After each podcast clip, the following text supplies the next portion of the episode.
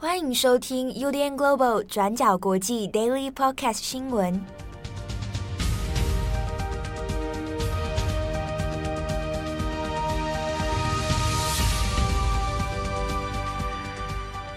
Hello，大家好，欢迎收听 UDN Global 转角国际 Daily Podcast 新闻。我是编辑七号，我是正红。今天是二零二二年一月二十五号，星期二。好，那今天星期二，我们首先来帮大家更新几则重大的国际新闻。第一条，我们还是来看情势看起来越来越紧张的乌克兰跟俄罗斯。那在乌克兰危机的问题上，就是我们礼拜一的时候已经有更新，就是美国国务院已经发对乌克兰发出了就是撤侨指示。那撤所谓撤侨指示，它并没有相对的强制力，它就是建议说滞留在乌克兰的呃美国公民，然后或者是要正准备要前往乌克兰的美国人，那你应该要取消行程，或者在第一时间内，在还可以离开的时候，透过任何的商业管道。呃，商业飞机啊，或者是民民航的这些管道，尽可能的离开乌克兰。那同时，在就是美国驻乌克兰的大使馆，那也已经命令了，就是所有的外交官眷属即刻离境。那除此之外，非必要的美国使馆人员、职员等，也都被建议说，在可能状况下，应该要考虑离开乌克兰。相关政策在美国时间是礼拜天的深夜发出。那在礼拜一的整天哦，就是除了就是美国的行动持续之外，英国、澳洲以及德国政府也就透过他们的外交部向驻乌克兰的大使馆发出了类似的命令，就是基本上各国并没有撤馆，但是都已经就是尽可能的缩减就是驻地的使馆外馆规模，然后并撤走不必要的呃外交人员跟眷属，整个情况其实相对比较呃紧张，而且在整个。外交局势里面来讲是算是蛮紧绷的一个发展，但是到了礼拜一，就是美国总统拜登他其实也召集了就是几个呃北约盟国的重要领袖，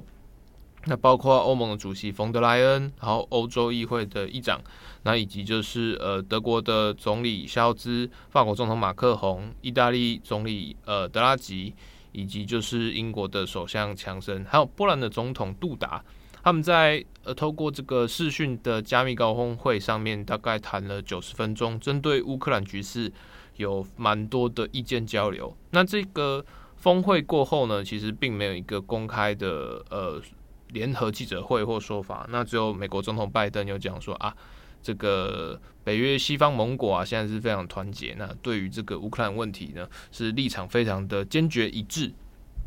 那与此同时呢，就是美国的呃国防部五角大厦在礼拜一的时候也宣布了，就是总统拜登已经决定针对当前的乌克兰的危机，那采取了预备性的呃军事政策。那其中一个政策呢，就是其实在周末，呃《纽约时报》也有就是有独家报道，就军方会先释出消息来暗示哈，暗示就是说啊，美国可能会要采取哪些动作，其中这一个。就是要对，就是北约的呃东欧地区来做增兵。在上个周末的《纽约时报》报道里面呢，是说呃军方建议拜登可以就是对就是东欧国家，像是罗马尼亚、波兰这些乌克兰的前线邻国，或者是波罗的海三国，呃立陶宛啊、爱沙尼亚、拉脱维亚这些国家。在这些前线区域，在部署大概一千到五千名的呃美军快速反应部队，然后以此来就是可能因应接下来有可能恶化的乌克兰局势。但在就是礼拜一的五角大厦的说法里面，就是拜登虽然同基本同意了就是军方的这些选项政策，但是他有一些调整。首先，他是下令，就是八千五百名，就是美军的快速反应部队在本土待命，准备随时要在北约的一声令下之后，才会出发到欧洲大陆的驻点。那这八千五百名的部队，虽然规模比起就是礼拜六的时候《纽约时报》报道的数量还要高，表示他军力跟战力会相对比较强一些。但是这当时的一些预测都会认为说，那你要派部队就会马上派，或者是直接从可能西欧地区往东欧发进。但这次的这个军事的宣布行动哦，其实是针对就是还在美国本土的八千五百名部队。目前根据军方的说法，就是这八千五百名受到就是整个动员命令，准备要备战，随时要出发的这个部队，是来自于北卡罗来纳州，就是布拉格堡。那那个地方的军事基地就刚好是我们所知名的美国第十八空降军。那十八个空降军下面就是有著名的八十二空降师，还有就是一零一空降师这两支就是历史悠久的王牌部队。那像八十二空降师，他也是在去年二零二一年八月，就是阿富汗危机喀布尔陷落的时候，曾经就紧急派驻到。就是喀布尔机场进行这个紧急疏散的部队应变部队之一哦。那现在预计是说，就是要出动的，就是八十二空降师，随时可能在未来几天或者是本周之内，往就是欧洲大陆来移动。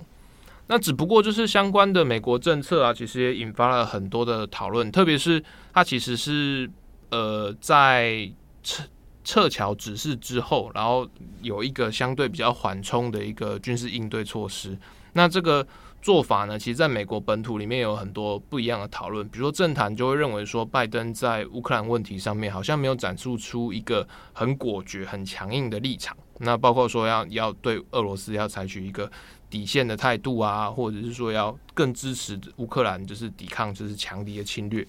但是类似的反应在欧洲大陆则是不一样的语境哦。比如说，像是德国跟法国在这个星期就是各自跟针对美国的这个乌克兰态度。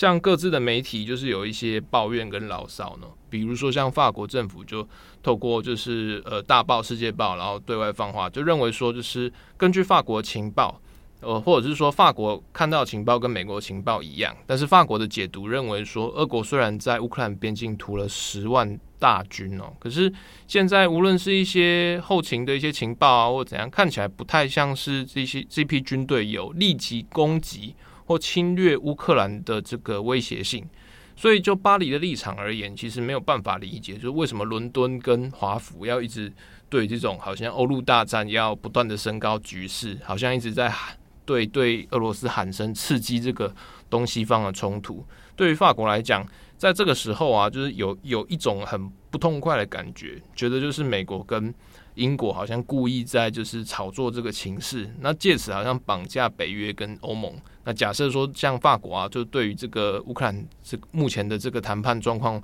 不是很满意，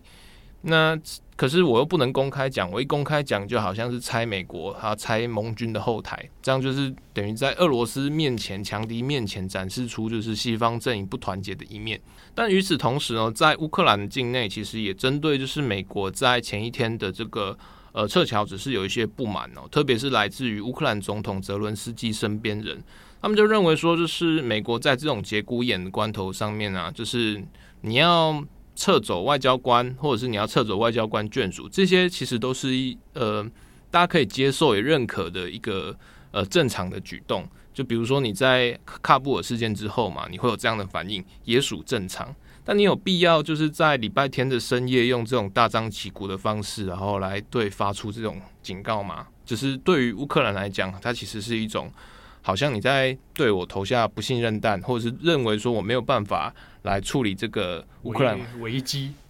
对，类似的状况，当当然大家也会觉得说啊，你乌克兰自己没有用，你 那不然你自己去打俄罗斯，你不要靠美国人。可是。这种比如说使馆的动作啊，在外交的策略上，或者是外交的层面上，其实都是相当重要的一个政治宣示哦。我们不要讲别人，比如说像是我们当初在 SARS 危机里面，嗯，就是那个时候，最近不是大家一直在重新在讲那个抗 SARS 故事，对，对，就有也有在讲当时的 AIT，其实也有就是不断的在我就是在暗示说，那美国这边可能要要撤撤走撤走侨民，因为你觉得认为说啊，你的 SARS 疫情可能要失控。那那时候不是陈建仁他们也是说，那你不要这样，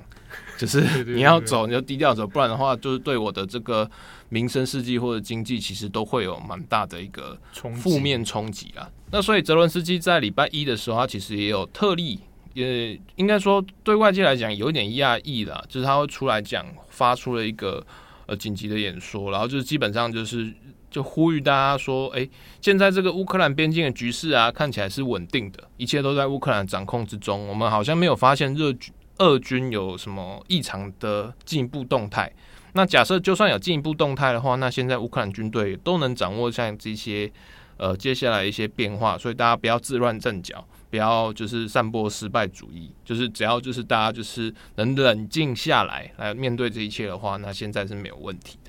泽伦斯基的说法也被认为说是呃针对就是美国这个撤侨指示的一个回应跟反应，但在同一个时间呢，比如说乌克兰的真理报，他们的国内大报，呃也有。进行一系列的内部的探讨，或者是说专业专家的分析。就乌克兰智库的一些分析角度也认为说，在现在的状况之下，俄军在乌克兰边境的动态开始出现了停滞。那尽管说他预言说要在二月份要大规模军演，可是然后在西部的地区也有一些消息传言说宪兵团有出来，然后还有就是俄国在西部征召就是血库，然后准备可能大规模的作战使用。可是从其他乌克兰的情报，或者是说已知的其他情报，就是包括说这些前线的医疗的动员，比如说你要作战，大规模战争，你可能需要野战医院，然后你要征召就民间的医疗量能来来应备可能战时的需求，那以及就是呃你的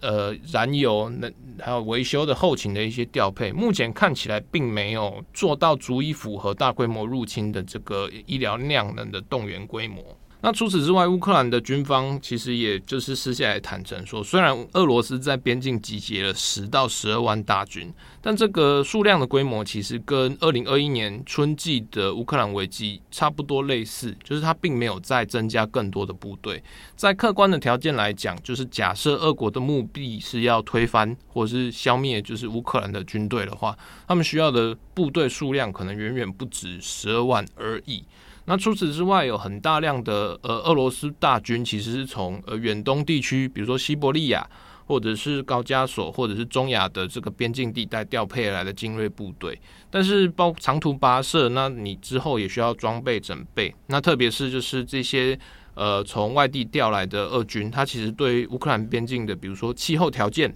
还有就是，呃，地理地水文其实都不是那么的熟悉。比如说，你装甲车辆，你的可能避震是不是需要调整？然后或者是说你的后勤，然后或者是说你的这个都需要一定时间的准备。但目前看起来，就是离就是俄军就只是到前线，你还没有一个很明显的一个认真备战的那种感觉。对，就就离最终备战还有一段距离。那预计就是说，假设。呃呃，莫斯科今天下令真的要开战，那至少可能还需要两到三个星期的呃认真动员时间。但这个认真动员到时候一定会被世界看到，所以他们判断认为说，在就现在的局势来讲，至少到二月底前还不至于到全面开战。好，那下一则我们来看一下德国的新闻。德国呢，在二十四号周一的时候，在著名的大学海德堡大学呢，发生了一起枪击案。有一名枪手呢，持枪进入到海德堡大学开枪射击，那最后他还自己就自杀哦。那最后事件是造成两死三伤的一个惨剧。相关的事情在德国其实引发蛮多的呃震撼呢、一方面，这个故事是发生在礼拜一的大概中午过后，当时一名持着长枪的呃十八岁男性，他就进入海德堡大学的新校区。那这个校区，他呃据报道，他那个应该是理理工科的科系，当时应该是在上就是生物科学、生科系的那种实作课程。他就是持枪之后，然后进入课堂里面就无差别扫射。根据德国警方的说法，他持了两把枪，一把是长狩猎用的步枪，就是单单发击方式，然后另外一个是双筒式的猎枪。那其实都是呃，目前不太确定他购买的来源，只知道说这个人其实并没有任何就是可以持有弹药或者是说枪械或狩猎的执照。然后这两把枪应该都是德国法律中允许作为狩猎使用，但不太确定就是来源为何。他先进入教室之后，他就是呃开枪射击了一名二十三岁的大学生，然后大学那那个大学生女生就被呃击中头部，那重伤之后送医，那后来不治身亡。那之后他就在校园里面就是持续开枪。那德国警方在很短的时间内就接获连续报案，所以大概在六分钟之后就来到现场。可是到现场之后，一部分也可能是因为就是没有预期，因为类似的校园枪击事件，或者是可能的大规模枪击事件，在德国其实是非常罕见的。因为这也跟德国的枪支文化其实呃不太一样，跟美国相比啊，就是其实并没有处理这种问题的太多经验。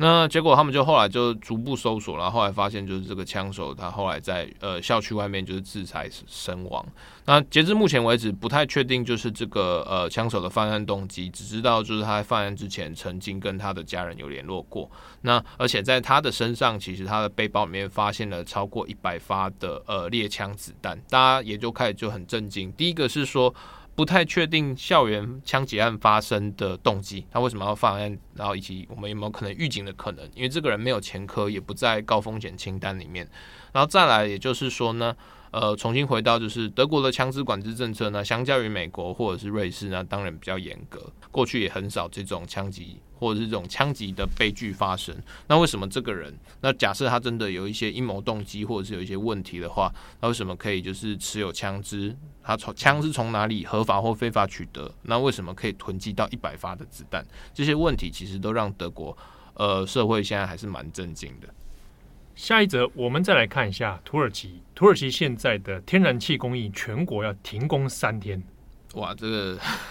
跟大家所知道的一样，在过去的几个月，全世界的能源价格其实是因为就是疫情的。疫情后的这个通货膨胀，以及是全国的经济供应的关系，还有就是呃俄罗斯对外的这些一系列的问题，然后价格不断的在上涨，也不只是石，也不只是天然气啦，那包括就是连带的，比如说石油的价格啊。其实也都涨到一个不可思议，国际油价你看就知道了。对啊，你开车应该就非常有体验的。对，但对土耳其来讲，就是这个状况来的又特别突然哦。就是呃，根据土耳其呃官方的说法，呃，在总统的下令之下，土耳其在这个礼拜预计要。颁布全国连续三至少三天的全国停工令。那针对的其实是因为目前土耳其它面临了严重的天然气进口不足，所以为了弥补这个寒冬之中的供暖以及用电的民生缺口，所以才下令就是全国的工业，然后或者是经济生产要至少三天的停电，然后以及停止供气。土耳其的状况其实比较特别的原因，是因为它这次的能源破口其实来自于伊朗。呃，伊朗它其实是土耳其非常重要的一个能源供应者。那目前土耳其大概进口的呃天然气里面，大概有十到十五 percent 来自于伊朗。可是，在上个星期、上个周末的时候，伊朗突突然以就是机械故障因素中断了对于土耳其的天然气供应。相关的政策或者是相关的整个供气断气缺口，一时之间让土耳其本来就已经通货膨胀非常严重，经济压力非常大，这个本国社会遭遇到了很大的重创。那根据就是《金融时报》的说法，就是这一波的伊朗断气主要的原因，其实是因为现在在呃伊朗以及土耳其地区的。呃，凛冬寒流，那包括降下了超乎想象的大雪，以及就极高低温。其实对伊朗来讲，它本国的就是内需供应就有一些问题。那再加上伊朗的这些是化石输出设备或开采设备，其实都因为长期的国际制裁而相对比较老旧，然后比较落后。所以在这种突发气候的这个侵袭之下呢，就是要维持天然气供气稳定，就出现一些状况。那与此同时，那也因为土耳其境内它现在就是全国寒流、大雪啊、急冻，所以就是民生的用电，那以及供暖的需求就变成非常的关键，因为它直接攸关到就是百姓的生命。所以在这个状况之下，就是为了避免大规模的旱事发生，那所以以及民怨呐，所以土耳其总统才会下令说，那全国停工三天，那针对就是的这些工业断电断气。那如果在这个状态之下，有人偷偷去买天然气啊，强制要开工，那就有可能面临刑事的起诉。那不过也有一些工业是没有办法就是停工的，比如说像是炼钢业，嗯，就是它的那个高炉全年到头都必须燃烧，维持在一定温度。那如果你就是像那种高炉，你不给它不给它添不给它烧，那温度一降下来，它就可能会崩溃，就会裂解崩溃，那就损失就就是不只是几百万，甚至可能要上亿元。所以就是也有的企业就只好跟硬着头皮跟政府协商，那我就缴交罚金，那你不要断我气，或者是让我可以继续买气，不然的话，这个后续的工业损失其实会非常的挫败。那与此同时，因为德国，呃，德国在土耳其也有很多的投资，那土耳其也是欧洲的，比如说汽车工业的零件啊，或者是等等的一个很重要的一个代工或出口地。所以在这个状况之下，比如说像是法国商的雷诺啊，或者是几个德国在那边投资的车厂。也都就是紧急宣布好，那我们就呃从现在开始停工十五天。那只不过因为土耳其现在经济其实在疫情之后已经呃通膨到非常严重，然后整个国家的萧条已经到有点无法收拾的状态，所以这一波的能源的突袭啦，就是寒冬中的断气突袭，其实也是让呃整个国家的民生经济啊雪上加霜。好，那最后一则我们来看一下非洲，在西非的国家布吉纳法索。那根据当地的消息呢，在二十三号的时候发动了一次军事政变。好，那截至目前为止，已知的讯息是，现在发动的军事政变呢已经成功。不过呢，之前的这一位总统卡波雷哦，他目前为止的下落还是不明。好，那国际新闻里面虽然说已知的讯息是，虽然他下落不明，但应该研判他还活着。那另一些讯息里面所显示出呢，是说他可能已经落入军方的手中哦。那现在，呃，当地的军方是说已经。掌控了布吉纳法索，但是相关的细节都还没有公开。不过这一次的政变里面，引发西方媒体关注的呢，是这几年当中关于非洲国家的政变的次数哦，其实比过去来的更要频繁。如果大家还记得的话，二零二一年苏丹的政变事件，那还包含像查德、马利等等哦，都有发生。那如果我来算一下，二零二一年的话，已知的就至少有六次哦。那根据相关的资料统计呢，非洲国家如果从一九六零年到一二零零零年这四十年间来算的话，那平均每年就会有四次的政变。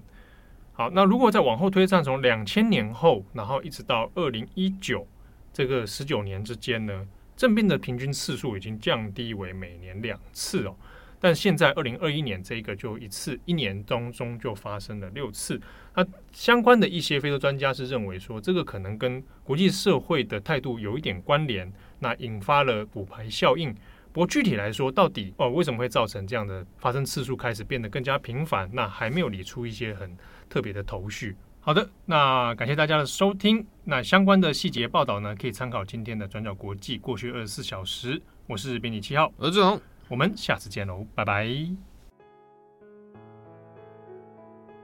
感谢大家的收听，想知道更多详细内容，请上网搜寻“转角国际”。